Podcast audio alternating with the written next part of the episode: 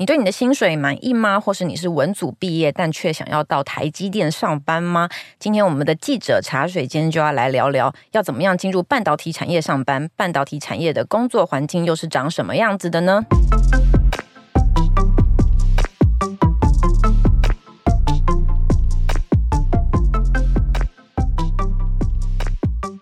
欢迎回到这个礼拜的记者茶水间，我是以华。今天来跟我们聊天的是品荣，Hello，品荣。嗨，大家好，我是数位时代的品荣。我们这一期的数位时代这个月的杂志封面就是在讲半导体抢人大作战。那主要在杂志里面，我们就是在谈说半导体产业缺工的这个现象，然后我们的大厂都是用什么样的方式来应对，是这样吧？对，没错，就是主要是谈一些，就是呃，现在半导体的人才荒，其实大家都应该都有耳闻，就是延烧的蛮厉害的。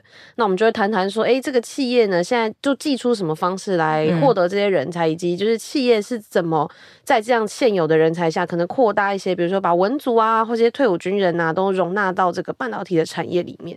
我有点好奇，想问，是不是有一个数据是在说半导体产业到底有多缺人这件事情？对对对，多缺？呃，一零，这是一零四的数据。这样，嗯、那其实它是用每一季的数字来看。嗯，那我也要先提醒说，其实它每一季有可能是第一季他没找到的人递延到第二季，这也是有可能。嗯、那第二季的数字是这个月平均的缺人数是三点七万。那三点七万给各位一个概念，就是其实其他的产业大概都是两万多，三点七万其实就是有点像高出一个头的概念，真的是多非常多。嗯，这样有到将近是别的产业的。一倍的职缺数吗？我觉得一倍到一点五倍是有的。嗯，好，对，这就是大概的状况。那我觉得我们在杂志的专题里面是大致上是从产业的角度来看找人才，对，该怎么做，这个是一个方向嘛。那另一个方向就是我们身为一个人才。到底该怎么样来看半导体产业这个工作？那呃，很多人会想要转职啊，对于半导体的职场有兴趣。那我们今天就要来谈谈说，在这个工作环境里面，到底是长什么样子的这样子。那我想我们可以先聊一下我们的职涯。好，对，因为我知道品荣的第一份工作是补习班老师，我觉得很有趣。我之前是在补习班里面工作，然后是就是我有当过。大家可能看到那种英文补习班里面的老师，我也有当过，比如说大家以前在补习，然后那种跑班的那一种，很像在作秀，然后会让你哈哈大笑的那一种补习班。所以你在台上讲过课，然后要安排笑话穿插给台下的同学笑。对对，对，是高中生吗？跑班的时候是专注在国中生。对，然后就会安排一些他们觉得很有趣，像其实像咩噗这个字，我也是教他们我才理解的。但其实以我们的年纪，其实很难去接触到这些新颖的流行字。你是说咩噗是你为了准备笑话而了解的，还是说学生教你的？就学生教我，然后我又去看了一些影片，然后把它应用在那个课程中，这样子。这是一个有趣的英文课还是历史课？英文课哦，我从头到尾教的都是纯英文，我没有教英文以外的课程。哦、没错，你好，你好才华。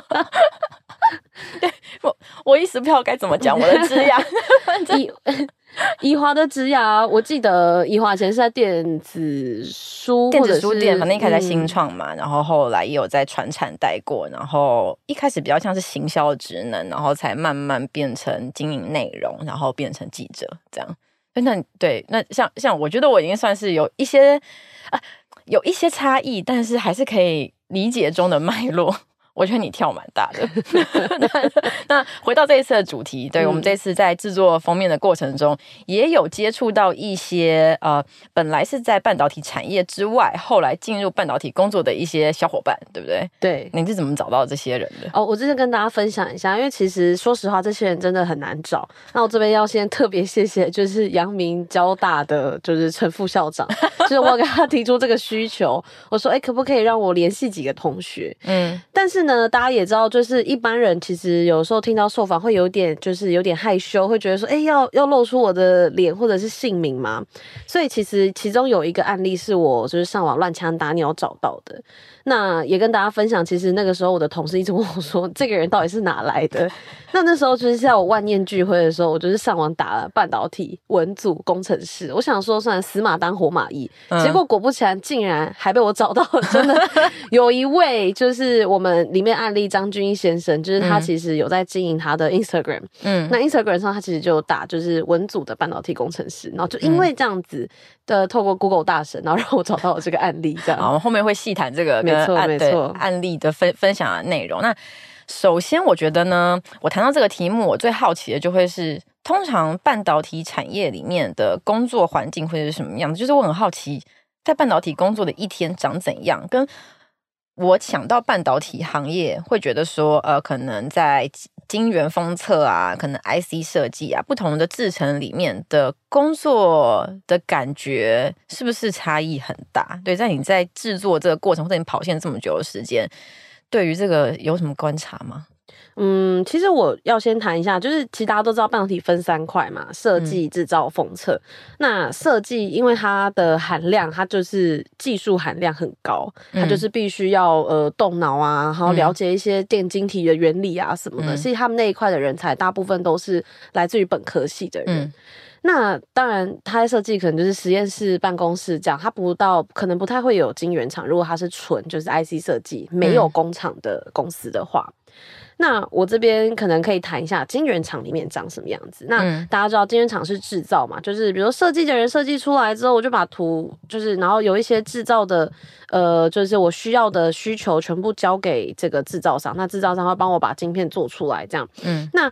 以前大家对晶圆厂这是一个工厂的印象，就是说，哎，是不是要做很粗重的工作啊？然后穿着那个无尘衣啊，嗯、大家就说那个像讲像兔子装，嗯，然后很辛苦这样。嗯、那首先先跟大家讲一下，其实大家如果有去主科，可以去绕一下主科那边，嗯，台积电的每一个厂区，你都可以看到中间有一个很大的廊道，嗯，它那个是拿来搬 wafer，就是我们所谓的晶圆，嗯，以前晶圆是有点像一个水桶，然后把它一片一片叠起来，然后这样搬着走，嗯、然后是非常非常重。然后这样的搬晶圆的工作室作业员，以前都是女性居多，然后在做这样的工作。然后因为很重，嗯，就女性搬一搬的时候，有时候可能不小心就是摔到地上什么，就是那一个 wafer 一桶 wafer 的价格，大概是一台冰室的价格，嗯。那除了就是工伤会增加，然后对金圆厂也不好嘛，所以去台积科学城就可以看到那个晶圆厂跟晶圆厂间都有一个很粗的廊道，嗯，它那个已经是全自动化。你只要从 A 厂区到 B 厂区，它其实都是自动这样，嗯，这样送过去而已。我觉得这是跟以前不同的地方。然后再来是因为现在就是很多东西都自动化嘛，那我觉得自动化这件事情其实带来很多便利，所以很多人他其实。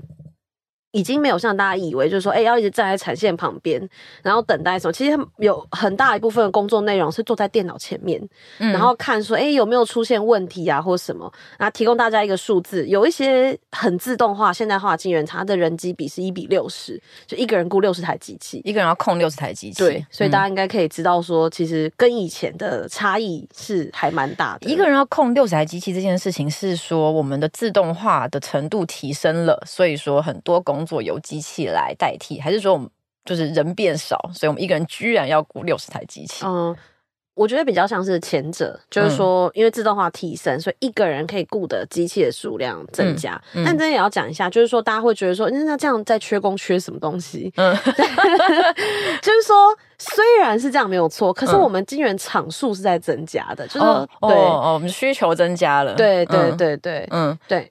我很好奇的是，因为我就记得说，呃，以前可能到各个工业区里面都会看到很多的公司外面都会挂着红布条，写说就是真作业员。那他感觉起来就是在对。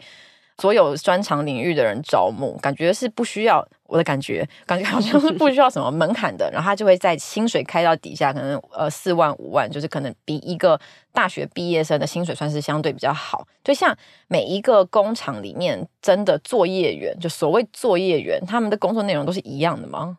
嗯、其实说实话，他真的是不太需要什么门槛。嗯，我在采访过程中，我一直去逼问那个主管说，所以作业员到底要什么门槛？但他们就是很无奈。嗯，我后来终于了解了，就是真的就是不需要。嗯，就是其实你要的就是会操作电脑，然后会 按那些按钮，然后就可以了。嗯，那你要说，哎，我那我前面是要做什么训练？因为每一家的那个系统不一样啦，嗯，所以你当然是进去再学那家的系统啊，你就可以上工了。事实上就是这样子。嗯，对。所以作业员的一天大概会长什么样子？这个是你有勾勒出来的一个。呃，如果是作业员的话，他们现在很多都是四班二轮嘛。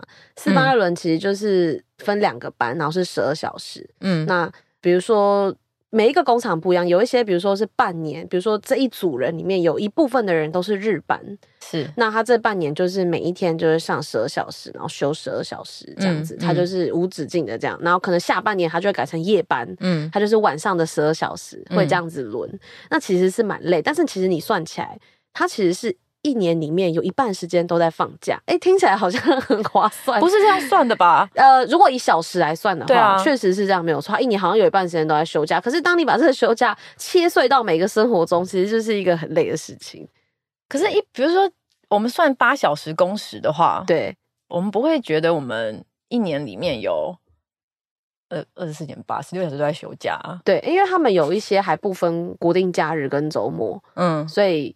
就是整个平均起来，就是有一个说法是这样，啊，很辛苦，很辛苦。但是我们这边讲的，呃，这次在呃专题里面讲的工作内容是主要以晶圆厂为例，是吗？对，没错。以晶圆厂为例的意思是说，我们想要跨领域进入半导体行业的话，晶圆厂会是一个比较。容易切入的一个方向，是因为这样子。嗯，因为 IC 设计刚刚有提到说它的技术含量很高，嗯、你不是 Double E 或者是相关科系毕业，其实你很难进去。嗯，嗯那晶圆厂因为呃这边要解释一下晶圆厂的整个结构，大家有听到的五纳米啊、三纳米啊，这个一定是从最上面的 RD，就是研发团队来做的嘛。嗯、可是当它研发出来之后，他们有一个类似 Design House，就是这种设计的制定部门。嗯、那我尽量用比较白话。方式就是这个部门会告诉你说，哎，这个制成的做法是什么？然后他们会写出一个 SOP，有点像是一个手册或者是一个标准的制定流程。嗯、那他们统称这个东西叫做 recipe，嗯，就是类似食谱的概念。嗯，那这个东西会递交到晶圆厂里面。那晶圆厂里面就会有制成设备工程师，然后最远制造部来把这个东西做出来。所以以 design house 为界的话，大家可以知道 design house 到跟研发团队这一些，其实他们的技术含量比较高。那确实这不是一般人可以踏入。可是到了下面，比如说制成工程师，然后设备，嗯嗯、这个确实技术含量就没这么高，所以可以让一些可能非本科系的人加以训练之后，然后进来就是参与这个整个制造过程。嗯，然后这个流程。比如说刚刚讲的制程工程师、设备工程师，他们也是在呃，我们这次谈到的整个半导体缺工里面比较缺的一块吗？严格来讲是这样，没有错。呃，嗯、这一次我整个专题做下来，其实我发现每一块都蛮缺。嗯、但是制程跟设备为什么会这么难找的？有一个原因是因为它真的也是很累，因为它也是要值班嘛，然后上班时间很长。嗯、那其实前面的研发的尖端人才其实也很缺。那主要是因为尖端的研发人才培训其实。老实说，从你研究论文啊，然后到写完博士什么的，这个其实要花五到十年的时间。嗯，那这是一块。那制造啊，设备也其实也要花蛮多时间去，就是可能要训练，从一个新手制程工程师到他上手，嗯、这中间一定有一个训练时间。当然，它是因人而异这样。那制程工程师他主要的工作内容，可能就是我今天把 recipe 递交到这个晶圆厂，那制程工程师就可能照这个 recipe 去 run 那个机台嘛。嗯，嗯但是。没有就是这么顺利的事，一定会是啊，这边好像要微调，那边要微调这样。嗯、那可他又不能动 recipe，所以他就要反复的去跟那个 design house，就是有一些协商或什么的，嗯、这是制程工程师的工作。然后以及对一些机台参数的调整这样子。嗯，嗯对，这个听起来不用穿兔子装。对，这其实不太需要穿兔子装。当他们做一些验证的时候，嗯、比如说他今天有一个。比如说，制程工程师在产线上，他发现说，哎，今天有一个，比如说有一个晶圆，它的良率怎么就是没办法提升？然后他发现一个，嗯、比如说，假设以前晶圆片不是这样一片圆圆的嘛，嗯、晶圆片的边边角角，它肯定良率比较不好。嗯，我其实一直不知道晶圆到底有多大一片呢？嗯，线型。现在最流行的是十二寸，就想十二寸蛋糕就那么大。以前是八寸，现在十二寸，越来越大。对，越来越大。啊，这个越来越难搬呢。刚刚不是前面说那很重？对，很重很重。所以现在那样自动化就就可以搬比较大片，对，就很方便这样。好低阶的问题，继续。所以他们就是他们会发起一个小专案啦，比如说，哎，晶圆片边边角角的地方好像。大家想嘛，你这样一个披萨或一个蛋糕拿进去做，嗯、一定是边边比较难烤到或什么的、啊。嗯，他们可能会发动一个小专案，然后比如说啊边边什么怎么处理啊什么，然后提升那个良率这样子。嗯，嗯这个也是他们的工作内容之一，自己发动的一个小专案这样。嗯嗯，了解。那我们也会听多一些都市传说，就是在半导体厂里面工作就真的很累，工时很长，没有办法回任何外界的讯息。那大概会是在哪一个职能啊，哪一个流程里面会最辛苦？其实我觉得以台系来说。台系的晶圆厂普遍啊，几乎我知道就是不太能带手机进去，无论你到底是坐在办公室还是在晶圆厂，嗯，是为了保密吗？对，是为了保密。嗯、那当然。有的时候你进去的时候，你可能也没有想到说你会用手机，因为你进去其实一到那个工作环境，假设你在场内你穿着兔子装，你也不可能拿手机出来啊。是啊，你也不可能就是突然做什么事。那在办公室里面的人，他们其实他们也也连那个寄 email 啊，然后影印啊，全部都有，就是一些保密的方式这样。嗯、那但是也是有前辈会分享说，其实你那些都没有用，因为对他们来讲，他们这个参数是已经 run 了大概几千几百次，他可以直接背出来给你听。嗯，所以真正 care 的是挖角。其实这个保密就是防君子不防小人，这有些前辈的分享，这样。嗯嗯嗯，了解。那这次的那个封面故事里面，我们也有一个章节，就刚刚前面有讲到，我们找来了在半导体工作的混血文组生。就我们刚刚前面有讲到说，我们大概是怎么样找到这些人的。那我现在好奇的是说，他们有没有分享一些他们转组前后的优劣分析？就比如说，我们要谈说，在半导体产业的薪水真的很高。我觉得要谈薪水这件事情也是一个相对的嘛，就是他之前在哪一个工作，薪水是什么状况，所以他到半导体厂产业里面上班，他的薪水可能翻倍啊，可能多大幅度的增加啊，但是他的工作状态也会有一些调整。对，他们有没有这个前后的差异的分享？嗯，其实我这一次里面有一个案例，但是。我先跟各位讲，就是他在我的文章，但我没有写出来。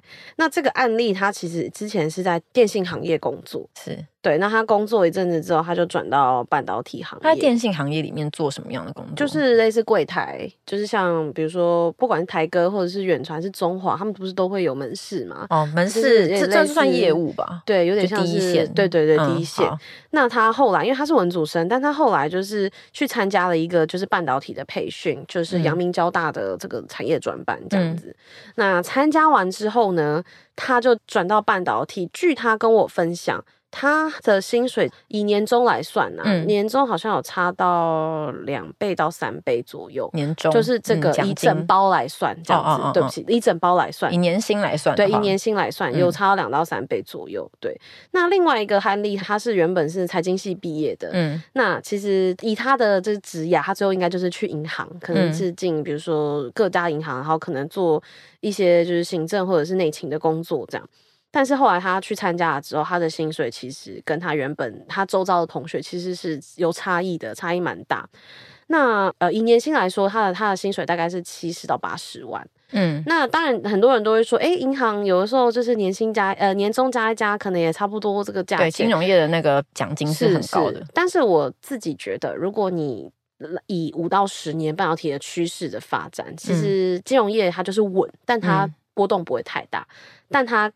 这但这个个案，他一进去就七八十万，嗯、就可想而知，他五到十年之后，他肯定是有破百、嗯，也是会有涨幅的。没错，没错。嗯，那他们通常提到这样子的转职最大的缺点是什么？嗯，我先讲，我有在一些呃。我们自己有在潜伏在一些社团里面，有看到是说，有些人会生气说，哎、欸，文组生啊语言都不通，因为那些文理组在沟通的语言是有差异，这是确实没有、嗯。可是就是每一个专业领域都会有一些术语啊，对对对，就跟他说久了就会了。对，但是我觉得这要看你的心理素质，有一些人他会过不去这个关卡，嗯、觉得说压力好大。嗯，但是他们也有跟我分享说，其实你久了，然后你多去上一些培训啊什么的，嗯、其实就 OK 了。嗯，对，所以我觉得这是因人而异。嗯。但是像这些半导体大厂、大公司，他们的员工福利应该是真的蛮完整的吧？哎、欸，对，比如说像台积电之前有蛮些报道，它就是会有那种幼儿园，就是设立台积幼稚园，嗯，因为妈妈可能不可能六点就下班，就直接带进去上班，对，嗯、就是可能就是他就会帮你顾小孩啊什么的这样。那像我知道有一些外商，因为现在很多都是也会有。各国的人才嘛，一定也会有各种宗教的需求，嗯、所以他们有些也会设置这种祈祷室，像机场那样，就是会有一些 祈祷室的存在。嗯嗯、那我听过一个比较特别的是，有一些大厂，他会把员工集合起来，把有买房需求员工集合起来，然后一起帮你去银行谈贷款。嗯，因为他希望你在他这个地方定居下来，嗯，然后在这边落地生根，那你离职的机会就比较低。他就可以可能比如说谈一个，比如说。一点三、一点二好了，就类似这种优惠利率。嗯，我前几天好像看到一个数据是说，新竹的生育率是比较高的。新竹的生育率嘛，嗯，但我不是很确定，大家听听就好。好像有这这一说，嗯，可能跟经济能力，我觉得有点关系。对对对对对对，跟这些周边的福利，他希望你就是对安身立命于此这样。没错没错没错。但是缺点呢？有有哎，你你访问到的转主生里面有人后悔吗？目前大家看在钱的份上，真的是没有 痛苦但没有后悔，是痛苦没有。那我也有一个朋友是在台积电里面工作，嗯，他已经工作了十多年了。嗯、那他是跟我说，他没有想到他会做十年，就是因为很痛苦。嗯、他每年都觉得要离职要离职，但是你有时候看到钱，或者是你要跳之前，你看到别的行业的那个薪资，你就嗯很难就是。走出这个 金钱的束缚。对，刚刚品荣好像也有跟我讲到说，他每当这位朋友想要转职的时候，哎，公司就加薪了，就刚好公司就升红利又下来了什么的。就所以我我觉得这个这个升迁机制是做的蛮好的啦，就是说真的有到留才的 效果，就可能有抓准大家什么时候可能会想要换个工作啊。对对，所以他就持续的做了十年，没错没错没错，然后以及。升迁的压力是不是蛮大的？呃，应该说像金源厂里面，它的当然不止金源厂哦，设计啊、封测都是。你只要是龙头的几个大厂啊，或者是一些比较前端的产业，它的那个竞争力都很大。那你进去之后。每个人工作态度不一样，有些人会觉得说，哎、欸，那我就稳稳的做这个工作；有些人会觉得说，哎、啊，我要往上爬。嗯，可是如果你态度是啊，我稳稳的，其实你会蛮痛苦。嗯，因为你它是一个需要不断拿出绩效表现啊，然后、嗯、呃提升考核成绩啊的一个行业，所以你可能你看着别人往上爬，但你没有的时候，你就会很痛苦。可是当你自己去做啊，你可能又没有办法就是做到好的表现。嗯，你就会觉得说，哎、欸，我我在这个场内要要干嘛？然后另外一个是。因为厂内不乏就是高学历的人，真的是随便抓，嗯，硕士博士就是一大把这样子。嗯、你可能在以前在学校或在朋友圈，你是呃某个就是名校的，你就是自带一些光环。可是你在晶圆厂，然后又开始竞争，你就是一辈子都在竞争的感觉。嗯，那我觉得竞争不是坏事，但有些人可以适应，有些人就会觉得说啊，怎么那么痛苦？这不是我想要的生活。嗯，对，了解。那这样子，我文组生要转职也蛮难的啊，我没有那个学历。所以我就要去阳明交大参加那个，也不用也不用。呃，我有个案例是他，他是气管系毕业，就是妥妥的文组嘛。嗯，但对妥妥的文组，对妥妥的文组。但是气管系其实有涵盖到生产管理，所以他是有先去传产做一些产线的，比如说制造的管理流程什么的。嗯，他累积经验之后，还在跳去晶圆厂这样子。对，所以我觉得这也是一个途径啊，就是对文组来说啊，还有经济会计这个晶圆厂的人都很需要。嗯，那这就是别的职能的位置吧？对对对对对，或采购，这些都是半导体的人可以切入。呃，半文组想要进半导体可以切入的点。懂。我刚刚想到一个先前没有发过的问题是，比如说我们下标会讲说文组生，然后女性就是半导体产业缺工，嗯，嗯产业现在连文组生连女性，嗯、我们都要把它捞进来，那听起来是一个。I don't know，这听起来是一个 政治不正确，不是政治不正确啦，就是说，我想是听起来是一个他比较不专业，但我们现在可以用一些机制来容纳他。啊、但是我们在采访过程中有没有讲到一些可能文组生可能女性需要加入的好处？嗯，对，他们的优势是什么？嗯、我觉得这个问题是过去一直以来整个产业结构面的问题，就是这个产业一直觉得男性。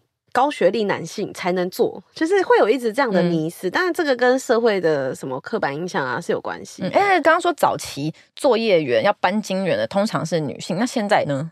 现在还是女性居多，因为作业员它是一个比较没有技术含量的工作。嗯，那金圆厂当然觉得说，哦，那这是女生，你可能以前女生就是也有被限制，比如我读书啊或什么的，嗯、他们就觉得这样很合理。可是事实上，女性在比如说一样是电子电机毕业的女性，其实人没有很少，嗯，但是真的进到这个产业的人很少，嗯，那他们去哪里了？他们就可能去比如说别的科技公司当业务啊，可能就是不要到半导体，他他就是去个比如说软体公司当业务也 OK 啊，算有点差异，嗯，但就是那个文化是很相近的，对。嗯，但其实女性的加入，就是并不是说啊，因为我们需要某个特质的，所以才把女性拉起来，而是。缺工这个状况，让大家开始正视，就是这整个结构是有问题的。哦、曾经我们的结构是把这些人推出去我们的产业里面的，对对。现在我们想要把这些人重新拉回来，对，那可以怎么做？这样对对对对对。像呃，我这次有写到像美光，我觉得美光的就让我还蛮惊讶的，嗯、他们就有分享说有一个半导体的晶圆厂长。就好像花十二年吧，嗯，就做到了厂长。他毕业后就在美光工作，我觉得十二年是一个很短的时间，嗯。然后他就这样一路一路做到了厂长，这样子。嗯、我觉得这在以前是难以想象的，因为我比如说我现在跟你说金源厂长，你一定会想到一个男生，然后穿着可能工装，就通常大家的第一个印象都是长这样，没有错。嗯，结果他是一位，他是女性厂长，嗯，对对，这真的是一个我觉得还蛮令人惊艳的事情，嗯。刚刚讲到说我们在半导体厂里面工作，常常会要保密这件事情，就让我想到我最近在看一个剧，就是 Apple TV 上面最近有一个剧叫做《人生切割术》，他在讲的事情就是它是一个比较科幻的内容，然后他在讲的就是有没有个新的技术，是我可以把上班跟下班的记忆分开。你下班不会记得上班时候的事情，对，就是说你在你身为一个下班后的人格的话，你会觉得人生很 chill，就是哎下班了，对，你完全不记得上班的时候发生什么事，然后你上班的那个人格就会觉得压力爆大，因为就是你随时有意识的时候你都在上班，不回复记忆的时候就哎我怎么又在这里？对，然后这中间发生的一些呃科幻，然后又有一点离奇的事情，这样子，那听起来很适合需要很多保密工作的。一些半导体的对对对，就是那个那个剧情里面是说，因为这个工作它有很多保密的需求，嗯、所以说它需要这个科幻的机制来让大家做这份工作。但我现在看到一半，我还没看完。对，我就是看起来觉得说，哦，好像是一个人体实验，就是因为他们在那个工作里面，他们在做的就是非常非常没有变化的一个抓错的工作，所以我觉得跟刚刚讲到的那个 对某些职位还蛮像的。对，对还蛮像，但就记得要回去上班就可以了。对，然后但那个剧的内容就是在讲说，哦，上班人格很痛苦，他们就想要颠覆这个体制，这样、嗯。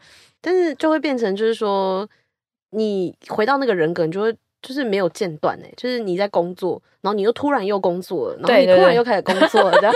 对对对，这就是部剧有趣的地方，大家可以去看剧。好，那今天非常谢谢品荣的分享，希望今天听完之后可以给大家一些年后转职的方向，差不多是时间点可以开始筹备了哦。如果你喜欢这一集的内容，欢迎给我们五星评价。有什么其他好奇的主题，也可以留言告诉我们。同时呢，也欢迎追踪订阅数位时代的各种社群，可以第一手掌握我们更多的深度新闻专题。那我们就下次再见喽，拜拜，拜拜。